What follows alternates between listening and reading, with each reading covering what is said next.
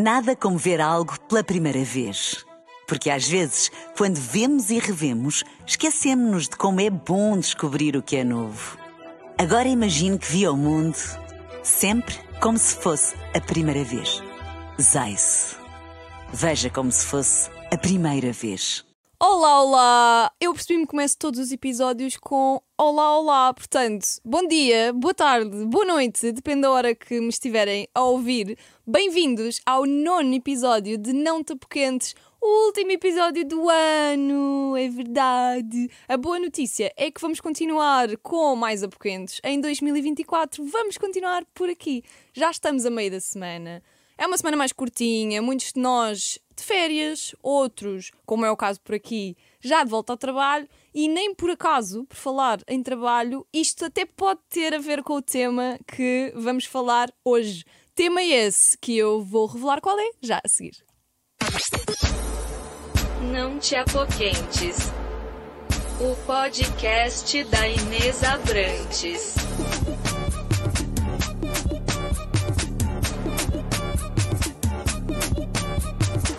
Se é para dançar, não me parece. E estava eu a falar em regressar ao trabalho porque, com a aproximação da entrada em 2024, é óbvio e é inevitável que venham aquelas resoluções de ano novo, nomeadamente a nível profissional. E é exatamente de profissão, de carreira e de empreender que vamos falar com a Bárbara Bação, que é mentora de empreendedoras que querem ter o seu próprio negócio e comunicá-lo essencialmente nas redes sociais. É isto, Bárbara, disse bem, bem-vinda. Olá Inês, obrigada. É isso mesmo. E curiosamente tudo isto também começou quase uma espécie de resolução de, de ano novo. Eu adoro esta altura do ano para começar a planear, inclusivamente carreiras, novos projetos, portanto acho que o timing não podia ser melhor. Portanto, uh, foi uma, uma resolução que correu bem no teu caso. Que correu bem, sim. Uh, mas antes de, de falarmos uh, sobre o tema que nos traz aqui hoje, podes falar-nos um bocadinho do teu percurso profissional, ou seja, como é que isso passa de uma resolução apenas para ser aquilo que tu fazes profissionalmente e basicamente o que é que é o teu trabalho diário? Olha, isto foi engraçado porque eu nunca na vida, e até há três anos provavelmente, eu nunca imaginei que iria ter um negócio próprio. Eu sabia, desde pequenina, eh, que ia estar no mundo das letras e da comunicação. A minha mãe é professora, eu cresci no meio dos livros, das letras, dos papéis, das histórias, e eu sabia que o caminho ia ter que ser por aí. Uhum. Por outro lado, eu tinha um lado muito nerd, adorava tudo o que era tecnologia, mas ainda assim eu achava que ia ser jornalista. Esse era o meu sonho. Então depois lá acabei ir eu para a faculdade. Na verdade, até me inscrevi primeiro em gestão, eu das letras, porquê? Porque achava que gestão ia dar dinheiro e que o jornalismo não, eu não me ia safar. eu também fui e, assim. então inscrevi-me em gestão. E assim que, que, que sai o resultado da, da, candidatura e que diz que eu entrei em gestão, eu pus as mãos na cabeça. O que é que eu vou fazer à minha vida? Eu não consigo trabalhar com números para o resto da minha vida. E então acabei por, por trocar as voltas e fui me inscrever em comunicação social na vertente de jornalismo. Não chegaste então a ir para gestão? Não. Foi okay. mesmo. Não, o que é que eu fui fazer à minha vida? O dinheiro não é tudo, pá, vamos embora, vamos seguir o sonho. E fui tirar a comunicação social. Uhum. E, e, nessa altura uh, comecei a estagiar na Microsoft como editora de conteúdos e, portanto, comecei aqui a parte do digital. Começaste e em grande. Comecei em grande, comecei com, com um estágio curricular, uma coisa muito modesta, mas que me deu a certeza absoluta de que, pá, que era mesmo aquilo que eu gostava. Eu estava atrás de um computador, eu escrevia, eu editava conteúdos, eu editava imagens, eu fazia redes sociais, longe de saber que um dia o meu trabalho seria este. E foi nessa altura também, isto mais ou menos dois anos depois de já estar na Microsoft, que eu decidi criar um blog. Não, isto é em uhum. 2013. Em 2013 o os blogs, blogs ainda, ainda estavam aqui em alta. E eu decidi criar um espaço meu em que eu pudesse escrever sem limites, porque parecendo que não, na Microsoft eu tinha os limites, não é? Eu não podia dar a minha opinião e disse assim: não, espera aí, se eu realmente quero fazer disto carreira, eu posso ter um espaço meu onde uhum. eu possa partilhar as minhas opiniões. E foi assim que surgiu o meu blog em 2013. E aquilo que Como foi... é que se chamava? Meu Deus, não queres revelar? Não, ele ainda existe. Ele chama-se. Loirinha, não sei o quê. Não, não. Chama-se Living in Bee's Shoes. Viver okay, nos okay. sapatos da B. Uhum. E então eu costumo dizer que todos os, os principais erros que eu, que eu, tinha para cometer no digital eu cometi aqui. O nome errado, o nome, o nome difícil de dizer em inglês, quanto mais em português. Pois. O meu público era português e eu não, não, não tinha noção nenhuma de, de nada, mas tinha um gosto enorme para aquilo.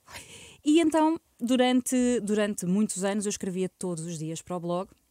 E comecei a tirar mais formações na área, a perceber como é que eu escrevia para os motores de busca, a perceber como é que eu geria redes sociais para fazer o blog crescer uhum. e tentar rentabilizá-lo.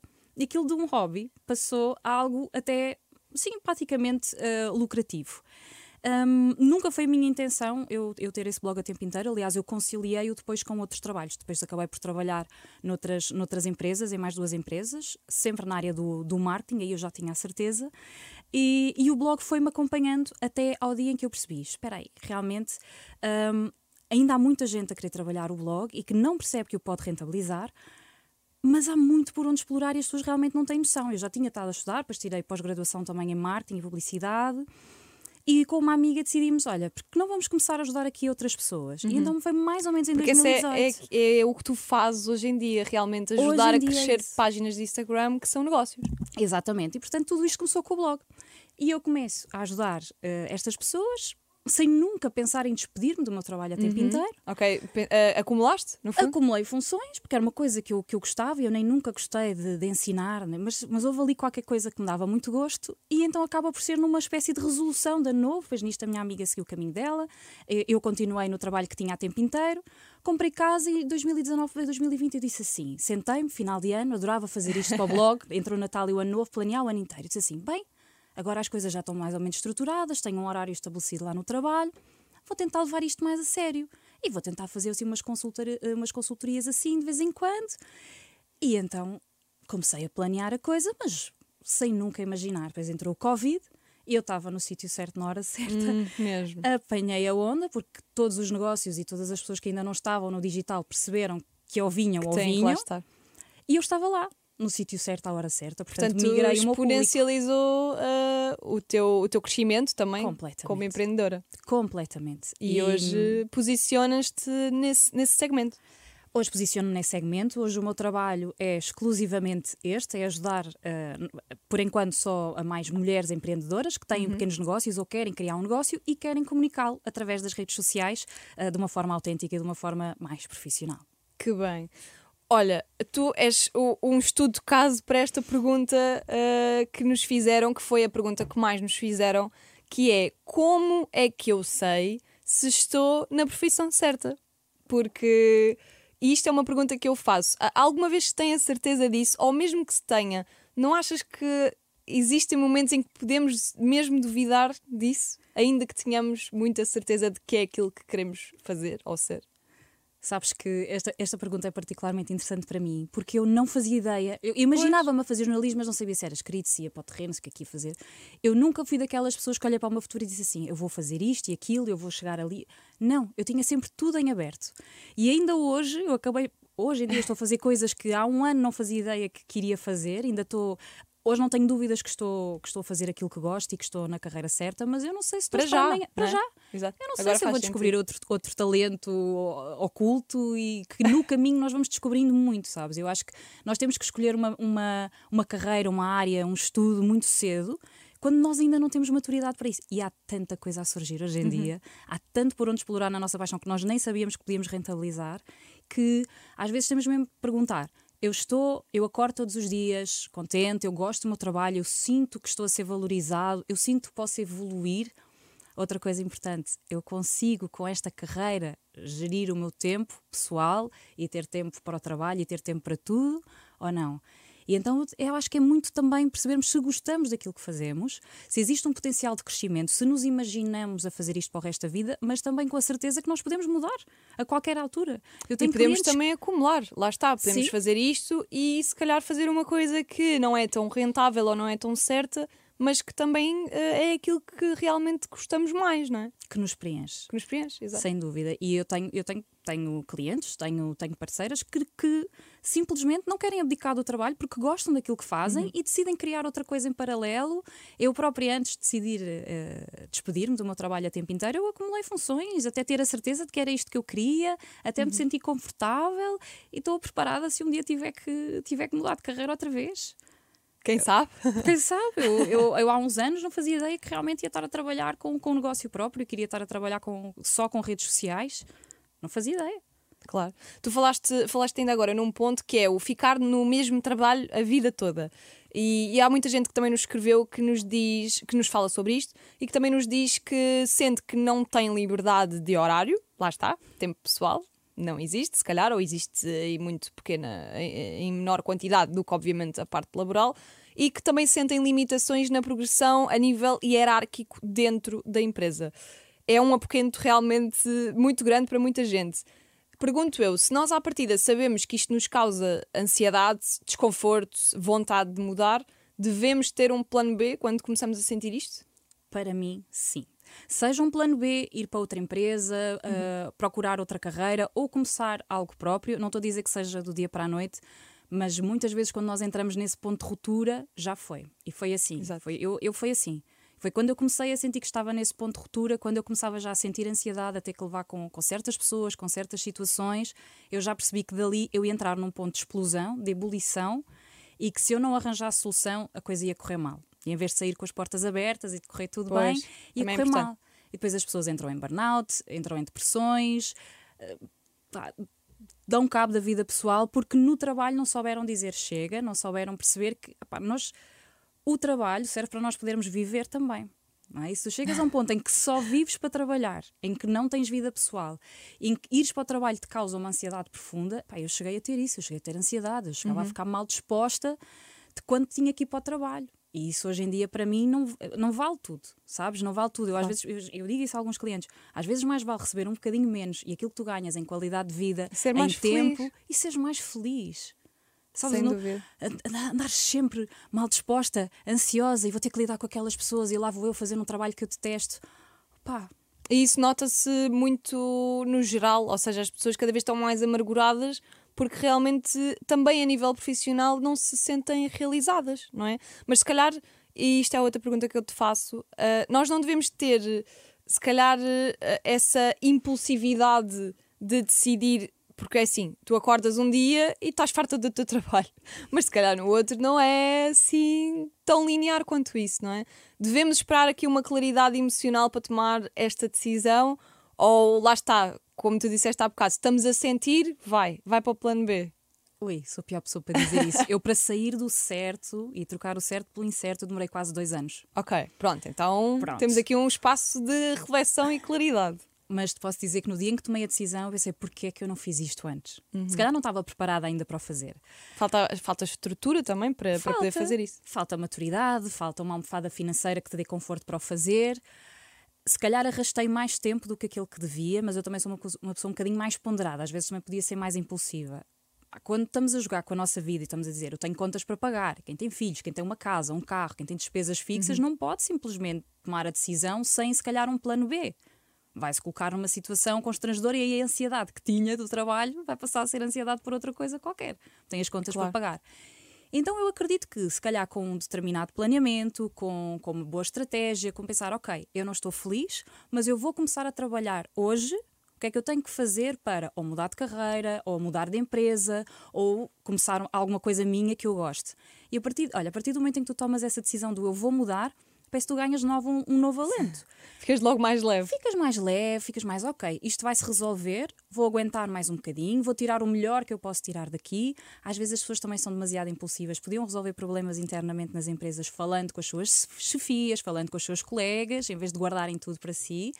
Mas eu acredito que com um bom planeamento tu consegues depois dares o salto, mais uma vez, seja para uma empresa nova, seja para uma carreira totalmente diferente, investir uhum. em formação noutra área ou para começares uma coisa que tu gostas.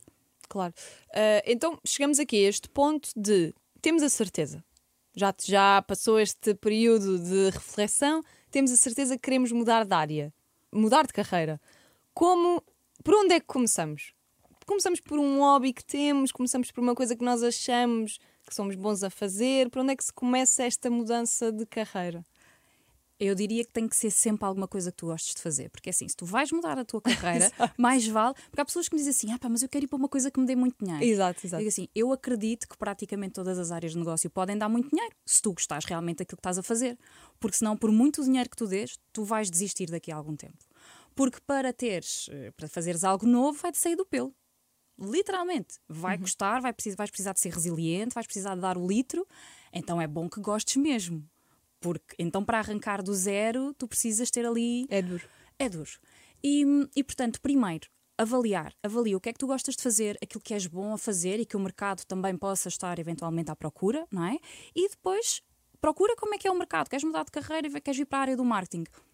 Percebe quais são as oportunidades que tu tens dentro do marketing, que, quais são, quais são agora as novas, as novas oportunidades de negócio que existem, estão a crescer imensas profissões novas, o que é que tu achas que se encaixa, faz, o, faz a tua pesquisa, procura por ordenados, por competências que são preciso, que, que, cursos é que tu precisas de tirar, o que é que tu achas que precisas para desenvolver essas competências. Eu vejo muitas pessoas a começar do zero, uhum. a mudar assim: olha, eu adoro o digital, ainda não sei muito bem o que é que eu quero, olha, vou tirar uma formação mais generalista e perceber destas áreas o que é que eu gosto. E depois começam a mergulhar de cabeça, do zero, sem experiência nenhuma. Agora, precisam de se capacitar para isso, não é? Claro. E, e primeiro perceber o que é que existe, o que é que eu me identifico, o que é que eu gosto de fazer e que caminhos é que eu posso seguir. E muitas vezes isso passa por uma determinada formação, não digo um curso superior, mas hoje em dia online já há tantas coisas que tu podes Começa fazer. Começa sempre pela formação, no fundo. Eu diria que sim, das duas uma, ou tu já tens essa formação de base, ou até já tens experiência de base e usas isso, ou se não tens nem formação nem experiência, vais ganhá-la. Há muita coisa que tu ganhas no terreno e aí podes te propor a um, a um estágio curricular, podes fazer trabalho voluntário para aprenderes com, com quem sabe e entrares com, com as mãos na massa, que é o que eu mais gosto. Sem dúvida. É, mas achas que existe uma idade para, para esta mudança? Ou melhor, pergunto de outra maneira: existe um limite de idade para esta mudança? Não. E eu acho que, e se estivermos a falar especificamente até em empreender, em começar algo nosso, uhum. eu não vejo limite de idade. Eu tenho pessoas com 18, 19 anos e tenho pessoas com 60, 70 anos ah, que mudaram que de carreira e que agora decidiram finalmente profissionalizar o hobby que sempre tiveram. Agora, é claro que há profissões que, se calhar, com 50 ou 60 anos, não, não vai ser fácil para ti entrar. Se quiseres mudar para uma carreira, por exemplo, na polícia ou na polícia marítima, uhum. provavelmente vais ter muitas dificuldades em, em, em começar. Mas e dentro de algumas empresas também, se bem que se formos, se pensarmos um bocadinho nisto, a idade muitas vezes pode ser vista como experiência, como conhecimento, como empatia. Uma pessoa que está no mercado Sim. e que tem experiência de empresas e de lidar com pessoas há muitos anos, tem uma maturidade e um arcabouço que alguém que acabou de sair da faculdade se calhar não tem. Se eu procurar um comercial, por exemplo, se calhar vou procurar alguém com mais experiência no mercado. E então vai depender aqui um bocadinho, mas há espaço para toda a gente. Eu acho que nós estamos na melhor fase para empreender. Não há limites. O digital, o digital vem-nos aqui ajudar a todos, mesmo. E muito. Pá, muito mesmo. Eu tive um rapaz que, que me escreveu a dizer: Estou a tirar o curso de TEF, que é Técnico Especialista em Exercício Físico, e tenho 38 anos. Ou seja, eu, eu sinto que ele escreveu isso num desabafo de eu estou a fazer aquilo que eu, que eu quero realmente agora, mas tenho 38 anos. Lá está, como falaste há pouco, acho que pode até ser. As pessoas mais velhas que querem ter um personal trainer podem sentir mais empatia com um personal trainer com 40, 50 anos. Sem dúvida. E, Portanto, e não é impeditivo. Dia, não, e hoje em dia, por exemplo, e especificamente em personal trainers, e tenho visto alguns agora com 40 anos que foram tirar o TEF e, e, e estão e começaram a trabalhar do zero e foram uhum. aceitos em ginásios como PTs e estão, e estão, estão-se a safar super bem.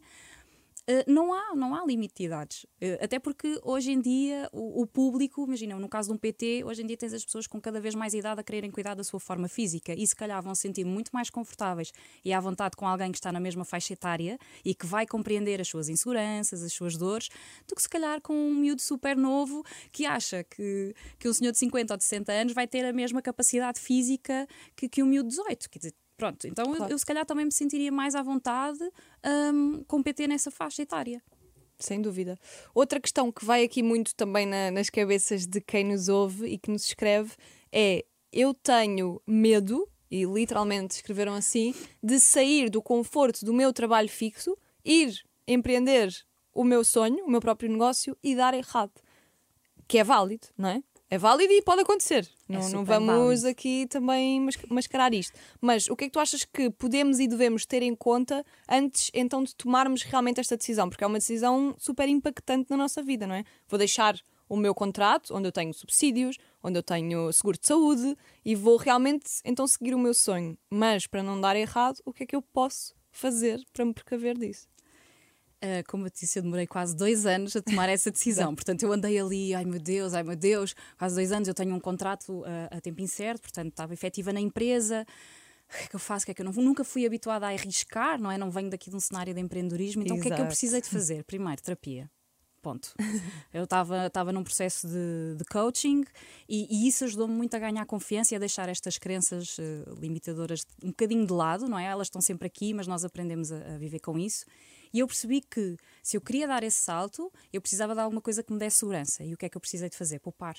Eu precisei de criar uma almofada financeira que me permitisse, se corresse mal, eu não ia uhum. deixar corresse mal, mas se corresse mal, então eu ia ter uma almofada financeira. É o tal fundo de emergência, que aliás já falámos aqui no terceiro episódio sobre, sobre finanças, dá sempre muito cheio. Um fundo de emergência, aqui no caso foi mesmo, eu, queria, eu tinha o meu fundo de emergência e queria ter este, okay. como se fossem uns quantos ordenados que, que, me pagassem todas as minhas contas no caso de eu ficar, da coisa não correr bem, mas eu também tentei conciliar as duas coisas durante o máximo tempo possível para ter a certeza que eu consigo deste meu negócio tirar pelo menos uh, o mesmo que eu estou a tirar do meu, do, do, meu trabalho por conta de outrem. Uhum. E a partir do momento em que isso começou recorrente, eu disse: Ok, é agora ou nunca, eu vou arriscar agora. Tenho uma almofada financeira. E essa coisa do e se eu falhar? Tá. E depois, depois vinha uma vozinha da, da minha coach. Se correr bem? E se tu continuares neste trabalho com esta ansiedade com que tu estás e ficas insuportável e as pessoas à tua volta já não te aturarem mais? E tu própria? E eu própria. Eu às vezes eu olhava para mim e eu dizia assim: eu não sou esta pessoa, eu não vivo assim, eu não, não quero isto para mim. E então pensava mesmo: ok, pode correr mal? Pode. Qual é que é o pior cenário? Voltar a trabalhar para uma empresa? Opa, já passei por isso, vamos embora, vou, vou trabalhar para um supermercado, vou fazer o que tiver que ser feito, já o fiz. Está tudo bem. Esse é o meu pior cenário. Tenho uma almofada que me vai permitir uh, aguentar durante que, seis meses. Então eu vou arriscar. Se correr mal, damos um passo atrás. Claro, mas sempre conscientes de que realmente isso pode acontecer, porque hoje em dia, então, é muito difícil construir e fazer sobreviver um negócio pequeno, não concordas? Concordo, concordo, e é por isso que eu acho que as pessoas às vezes também devem, devem ter os pés assentos é na terra e perceber que isto vai dar trabalho. E esta almofada financeira e o facto de nós conseguirmos conciliar com, com outro trabalho que possamos ter ainda, uh, dá-nos essa segurança de perceber eu tenho aquilo que é preciso para levar este, este negócio em frente, porque às vezes não temos. Às vezes achamos que sim, existe uma ideia muito romantizada de que ter um negócio é vais ter imensa liberdade financeira e liberdade geográfica e tu só liberdade, liberdade, liberdade.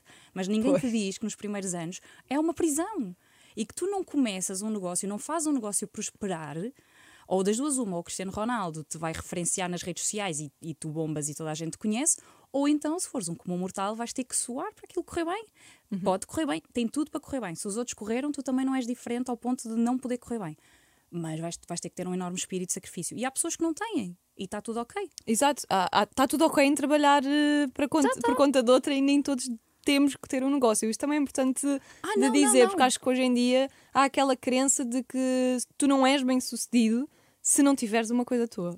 E nem sempre é assim, porque realmente é preciso vocação para ser trabalhador independente e também, obviamente, espírito de, de sacrifício, porque um trabalhador independente nunca dorme, costumo dizer. é verdade, não é? é, é. Um, um, espírito de sacrifício e um bocadinho de insanidade também, porque acho que é preciso. mas, mas sim, definitivamente nem toda a gente tem que ter um negócio. Aliás, são poucos os que têm exatamente por, por, causa do espírito de sacrifício que é preciso ter. E está tudo ok. Eu, eu, se calhar, se não tivesse sido desafiada por uma amiga na altura, provavelmente eu isto nunca teria arrancado. Se não fosse por uma questão financeira, se eu financeiramente estivesse confortável no sítio onde estava, claro. se calhar não me passava pela cabeça empreender. Foi, de certa forma, foi também um bocadinho de uma necessidade junto com a, com a, minha, com a minha ambição e os meus sonhos que eu queria para mim mas está tudo bem em não ter, em não ter um negócio. Claro isto, isto, é de facto uma prisão se tu gostas realmente daquilo que fazes, não te sentes aprisionada. Eu hoje não me sinto aprisionada e sobre isso trabalho e não é, não é uma boa prática, ok? Uh, eu trabalho todos os dias, ou todos os dias pelo menos respondo a uma mensagem, uh, mando um e-mail, mas eu estou na paz com isso. Claro. Eu prefiro isso infinitamente a ter que ir para um escritório e tratar de um negócio que não é meu. Exato.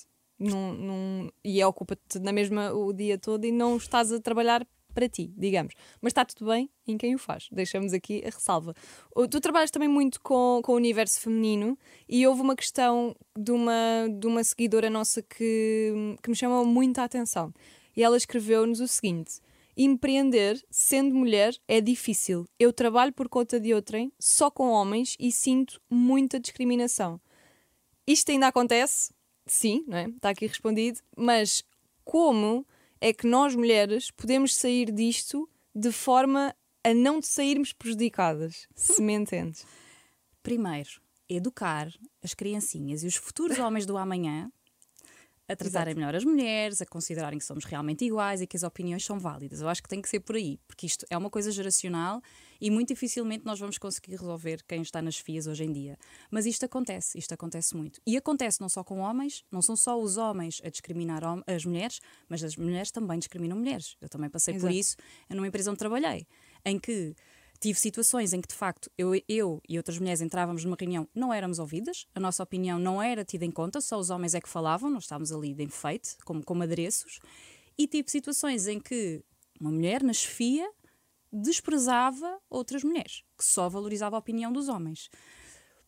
Portanto, isto existe e é dos dois lados. Eu acho que ambas as situações têm que ser faladas e têm que ser mencionadas. Infelizmente, isto acontece há áreas, e tenho algumas clientes na área, por exemplo, das engenharias, da construção, que é um mundo muito. A moda. A moda, uh, militares, etc., em que seres uma mulher nesse, nesse meio de homens, tu não és valorizada, ponto. Ninguém te, ninguém te dá crédito. Tens que soar, se calhar, muito mais do que um homem para seres ouvida e para seres respeitada. Pá, nós temos isso também parte, parte de nós, lá está, não fazermos isso a outras mulheres também. Concordo. Eh, daí eu estar-te a falar da, da área da, da moda. Concordo. Porque também, também é muito importante. Mas às vezes, ao lutarmos contra isto, podemos prejudicar-nos a nós, ou não? Sim, podemos, e muitas vezes acontece. Mas também é? pactuar com isto fará com que a igualdade entre géneros ainda se prolongue mais no tempo, e já estamos a falar de dezenas de anos uh, no futuro. Sem dúvida. Há maneiras de fazer as coisas, há maneiras de abordar e as coisas podem tentar ser resolvidas sempre a bem e tentando educar as pessoas que estão à nossa volta. Eu, eu, eu tento ter um bocadinho esse papel quase de sororidade, porque já não basta termos estamos numa sociedade um bocadinho mais uh, masculina que não, que não vê tão bem as mulheres, quanto mais nós mulheres estamos umas contra as outras. Uhum. E, e, existe muita concorrência, eu vejo isso no, então em pequenos negócios, pequenas lojinhas de roupa, disto, aquilo. Pá, aquilo já não estamos no liceu. Quer dizer, não é porque tu tens a tua luz que vais roubar a minha. Está tudo bem, nós podemos que, se uma faz o, o, o setor crescer, o setor vai à frente para todos. E, e eu... nós compramos em várias lojas, não é? Claro, é eu como acredito, consumidor. Acredito verdadeiramente nisto e acho que as pessoas têm que ser educadas, tem que haver mais sororidade entre, entre nós mulheres e as mulheres têm que se defender umas às outras. Então, se forem ambientes em empresas que são muito mais machistas, e, e ainda há bastantes, as mulheres devem se unir contra isto e não compactuar. Não dá para compactuar. Podes ser prejudicada, podes, mas há, há direitos, há leis a nosso favor. Uhum. E isso tem que ser acionado. Pronto. Claro que sim. Então, falaste há pouco de pequenas lojinhas, pequenos negócios com os quais tu também trabalhas muito. Pergunto-te eu, qual é a melhor forma de crescer ou deixar crescer ou fazer crescer um negócio nas redes sociais? Hoje em dia. Usar o marketing digital para bombarmos aqui com, com o nosso pequeno negócio. Primeira coisa, não fazer nenhum negócio deve depender das redes sociais. É, uhum. Eu acredito, acredito nisto piamente. Eu vejo-te muito a dizer isto. Porque, porque se hoje em dia, se dois para amanhã deixa de haver Instagram, por exemplo. Se deixa de haver Instagram, se te roubam a conta, bem, agora tem estado uma loucura de contas a tentarem ser roubadas e, e isso tudo faz o teu negócio depender de uma plataforma que não é tua e que a qualquer momento pode desaparecer. Não é justo para o teu negócio. O Instagram há uns anos esteve em, em, teve em baixo pai durante 8 horas. E assim, malta, e agora? Como é que é? Como é que vocês vão falar com os vossos clientes? E se o Instagram não tivesse voltado? E se vocês tivessem perdido todos os vossos seguidores? Como é que era? E às vezes o pessoal esquece disso. Então, as redes sociais são fantásticas, são uma excelente plataforma de humanização, de venda, obviamente, claro uhum. que sim, mas não fazer um negócio depender das redes sociais. A nossa casinha deve ser, a casa do nosso negócio deve ser um site próprio, depois distribuímos através das redes sociais, do email marketing, temos um blog institucional lá dentro e distribuímos tudo. Uma base de dados uma base de dados nossa, não comprada, de pessoas que realmente têm interesse naquilo que nós fazemos. Depois, o que é que é preciso e que às vezes o pessoal se esquece? Objetivos. Se eu quero, se eu tenho um negócio, eu preciso ter objetivos. Porque às vezes o pessoal diz assim: ah, já vim para o Instagram, isto, pá, isto não funciona, não consigo vender assim. Então vamos, vamos andar para trás. Quais são os teus objetivos do teu negócio? O que é que, qual é a tua estratégia? Ah, não tenho. Então, então, se tu não tens uma estratégia do negócio, tu não podes vir para uma rede social à espera que ela faça milagres. Primeiro tu trabalhas do negócio, depois trazes tudo para, para as tuas redes sociais. Então, essa é a primeira coisa: definir objetivos claros, conhecer quem são as pessoas que nós queremos servir, quem, são, quem é o nosso público-alvo, quem é que nós queremos que compre de nós. Porque existe esta crença também do eu vou lançar uma loja de roupa, por exemplo. E então eu quero servir toda a gente. Eu faço uma questionário de consultoria. Quem é que é o teu público-alvo? Todos. Mulheres. Mulheres. Mulheres. Assim, tá que faixas etárias? em Portugal, fora de Portugal, vais vender para fora? Que interesse? É um estilo mais conservador? É uma moda mais conservadora, mais clássica? Ou é algo mais arrojado, mais vintage? É o quê? Então, se, se, tu, se tu direcionas a tua comunicação para todo o lado, tu não vais acertar em lado nenhum. Vais ser só mais um. Exato. Outra coisa é a autenticidade. Às vezes as pessoas têm medo de ou dar a cara, ou de humanizar, mostrar quem é que está por trás da marca e esquecem-se que muitas vezes isso é o que vende. E falando aqui especificamente depois nas redes sociais, esquecem-se que isso vende muito. É a tal marca pessoal, não é? Que A também... marca pessoal. E tu mesmo atrás de uma marca corporativa, de uma loja de roupa com o nome XPTO, tu podes mostrar quem é que está por trás. E muitas vezes tu identificas-te com essa pessoa. E tu conectas-te com ela e é muito mais fácil depois de tu venderes, quando as pessoas sabem quem está por trás, quando humanizas e quando não és mais uma igual às outras. E isto é importante, porque às vezes, ah, mas a Joaquina não põe os preços nas redes sociais. Mas tu não és a Joaquina. Quer dizer, o que é que o teu público quer? O que é que o teu público Tu és a precisa? favor de pôr ou não pôr? Sou completamente a favor de Eu pôr. irrita-me imenso quando eu vou ver uma coisa e não tem o preço. Aliás, eu já me irrita quando não tem um site onde eu posso comprar diretamente e tenho que mandar uma mensagem. Mas isto sou eu, que também eu sou uma pessoa que se irrita facilmente. Mas portanto és a favor. Sou completamente a favor. Mas não é, tudo. isso não é ilegal não ter os preços. Acho já ouvi que essa ilegal, conversa. Ilegal, ilegal, eu acho que não é, porque tudo o que é regulamentação na internet ainda está em desenvolvimento, mas a Direção-Geral do Consumidor diz que os preços devem ser públicos. Isto é para. é- Tu não entras numa loja, num centro comercial e não tens o, o preço disponível. Onde quer Exato. que tu vás, o preço tem que estar disponível. Portanto, não só acho uma questão de transparência para com quem, com quem te segue, não é? Quem são as pessoas que vão comprar. Por outro lado, do lado de quem tem um negócio, quer dizer, o tempo que tu perdes a responder a mensagens privadas com uma coisa que devia estar pública, Claro. quer dizer, é, é assim, porque tempo é dinheiro, o tempo que tu estás a responder a mensagens óbvias, tu podias estar a fazer outra coisa no teu Mas negócio. porquê que as pessoas não metem o preço? Por medo que as, que Concorrência. outros acham que seja muito caro? Por concorrência. Eu tive, eu tive clientes que me diziam, ah, mas é que se eu puser o meu preço, a concorrente vai baixar um euro para ficar mais Ok, competitivo. Porque vendem o mesmo serviço. O Sim, o produto. mesmo, o mesmo estilo de roupa ou, ou de serviço. Estou a perceber. Eu digo-lhes, ok, então o teu foco é a concorrência, não são os teus clientes. Porque tu estás preocupada é com o que é que a vizinha vai dizer, não é com as pessoas que te vão comprar. Porque o teu produto pode ser 10 vezes mais caro, mas tu mostras à pessoa o valor e porque é que tu vales mais e porque é que tu vales aquele valor, a vizinha pode pôr o preço que quiser no produto dela, quer dizer, está tudo bem. Agora, foca-te nas pessoas que tu queres servir, deixa a concorrência fazer o trabalho deles. É assim, é se calhar o posicionamento, onde é que tu te queres posicionar? Em seres igual ou em seres diferente? Então eu sinto que muitas vezes a questão do preço tem a ver com a concorrência. Ok. Tem muito a ver com a concorrência. E por outro lado, também às vezes, porque se não puser o preço, se houver alguma inspeção ou qualquer coisa, não tem o preço público, portanto é mais fácil de, de contornar, fiscalmente falando, hum, qualquer tipo de, de Ok, inspeção mas ou denúncia. para aqui um pilar de um negócio bem sucedido, então será este? Ter eh, tudo disponível às claras para o cliente poder eh, Para ter mim, acesso a essa informação? Para mim, sim. É se, tu, é se, se tu pensares nas Falamos de negócios sociais, online, porque os físicos têm que ter. Mas é isso, é que se tu abres um espaço físico, se tu abres uma loja de roupa física, tu tens as etiquetas com os preços. Tu tens tudo certinho. Porquê é que acham que no online é diferente? Claro. É, é- é o que eu te estou a dizer, é por uma questão de transparência e respeito por quem está do outro lado. A pessoa deve chegar lá e decidir logo: eu tenho capacidade para investir nisto ou não? Reconheço o valor que isto tem ou não? E não estar a perder tempo. E tu, como empreendedor, pá, é aquelas coisas que não percas tempo nisto. Põe só o preço. E mesmo assim há pessoas que não vão ver, que vão perguntar e tu depois na legenda a dizer tenho do S ao L, preto e branco, ah, envio para Portugal Continental. E vais ter sempre pessoas a perguntar. Envia "Tem para S?" Portugal Continental. Sim, portanto, vais ter sempre essas mensagens e essas- esses comentários para, para responder. Mas o óbvio, pá, deixa lá estar. E se puderes ter isso associado a um site e a pessoa chega e compra no site e nem tem que te Claro. chatear, melhor. Melhor. Nós somos muito. Concordo. Tam- Concordo estão- como consumidora, atenção. É isso, porque nós- epá, eu às vezes não gosto de ter que estar aí perguntar. E, e- e o facto de eu ter que ir perguntar faz com que eu não compre. Se É. eu tiver que perder muito tempo num processo de compra, epá, eu não vou comprar. Quando eu posso ir a um site, chego, compro, encomenda, não tenho que falar com ninguém, em 5 minutos fiz uma encomenda daquilo que eu quero. É um fator de, de distração e de afastamento. Sem dúvida. Voltamos aqui então às pessoas, que é a maioria, a verdade é essa, que trabalham para outras, para uma empresa grande, lá está, e muitas vezes essas pessoas têm que trabalhar juntamente com outras pessoas, em equipa. Quais é que são os maiores desafios de trabalhar em equipa e como é que se contorna isto da melhor maneira quando nós trabalhamos em equipa e da nossa equipa fazem parte pessoas que não têm o mesmo ritmo de trabalho que nós, não têm a mesma capacidade de trabalho que nós, de foco, de criatividade, etc. Isto há realmente aqui um conflito entre uh, pessoas da mesma equipa. Como é que é a melhor maneira de dar aqui a volta a isto?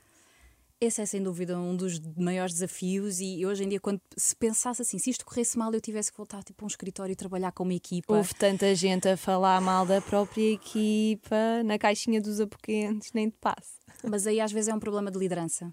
Às vezes é o líder, é o manager, é o diretor, é o que for, que tem que pôr as pessoas a trabalhar em equipa, porque obviamente que eu acredito que seja preciso para uma empresa funcionar ter pessoas com, com, com perfis diferentes, mas tem que haver uma forma das pessoas coexistirem.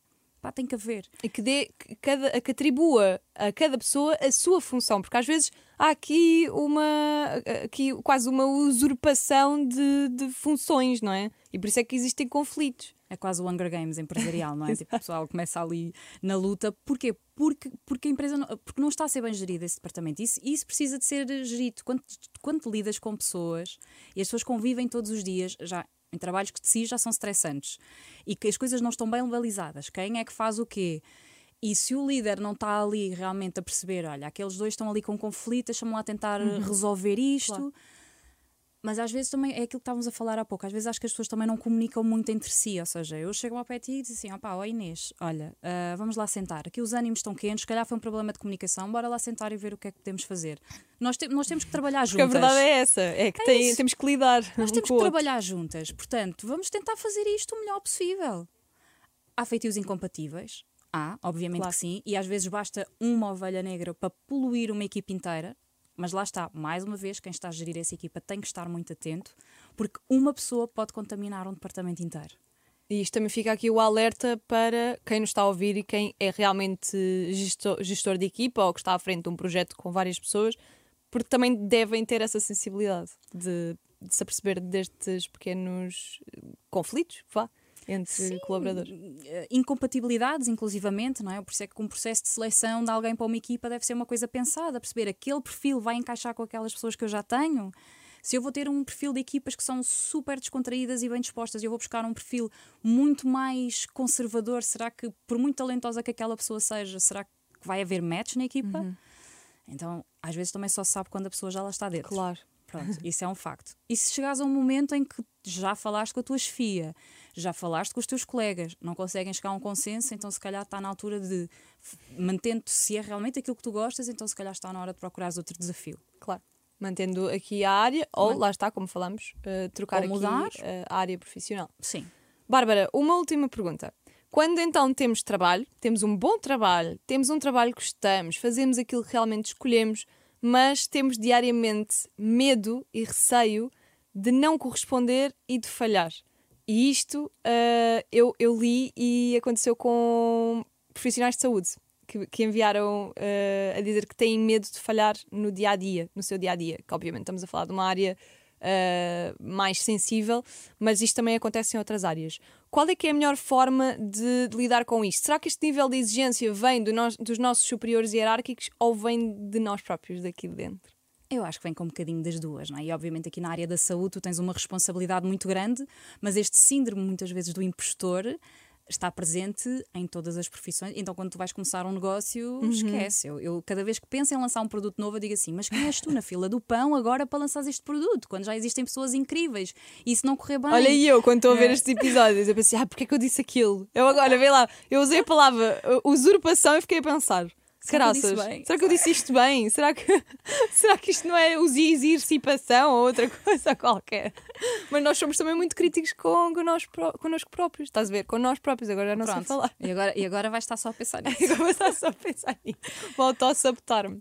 Mas, mas, e lá está, nós fazemos isso, nós auto-sabotamos-nos, porque achamos que também temos que ser perfeitos e que se não tiver perfeito a coisa não vai funcionar. Aqui, obviamente, a área da saúde existe uma enorme responsabilidade, claro, sem dúvida alguma, e, e Opa, e as coisas têm que ser feitas com, com cuidado, com brio, mas é assim, as pessoas estudaram para isso, tirar um curso de medicina não é. Não e falhar fala... é ok, desde que não seja, obviamente, estamos a falar aqui de uma vida humana na área da saúde. Certo. Mas temos que aceitar que, epá, aquela frase clichê, mas tipo, errar é humano. É, errar é humano e, e agora trazendo isto para também outras, outras, outras, para todas as profissões, para toda a gente que quer empreender, um bocadinho mais de empatia connosco próprios. Uhum. A, o, a facilidade com que nós temos a dizer: olha, vai correr bem, não te preocupes, se correr mal, tu arranjas uma solução, dizermos isso a nós.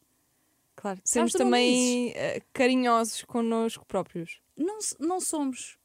hum, e, e somos muito exigentes, porque também vivemos numa, numa- est- estas redes sociais que dizem que nós temos que ser perfeitos e que tens que ser perfeito em tudo e que tens que ter um, um negócio, ser mãe a tempo inteiro, fazeres tudo e mais alguma coisa, estás sempre linda e irrepreensível e, e, e, Com a pestana feita, a unha arranjada. tudo, tudo. E ainda, tens, ainda és diretora de uma empresa, ainda tens um negócio próprio. E ainda vais ao pão, de manhã. Para, deixar para, para a tua família, o Salto pequeno alto, almoço. linda e perfeita. Isto causa-nos uma enorme pressão, Uhum. é verdade. Um, e, e depois, às vezes, a, a pressão também do o mercado de trabalho está difícil. Se eu não entregar, se eu não performar, também se calhar eu não vou ficar e vou ser substituído. Então há muita pressão de muito lado. Mas é assim, se nós estudamos, se nós trabalhamos, ganhamos experiência, se estamos realmente dedicados, então vamos tentar acalmar essa, vozi- essa vozinha aqui que nos tenta autossabotar e dizer tu não vais ser capaz e tu vais falhar, e isso correu mal. Eu vou- Houve, houve o, o anjinho que tens do outro lado a dizer ok, isso correu bem. Então, mas olha lá, tu estudaste, tu, sabes fazer isto, já fizeste isto.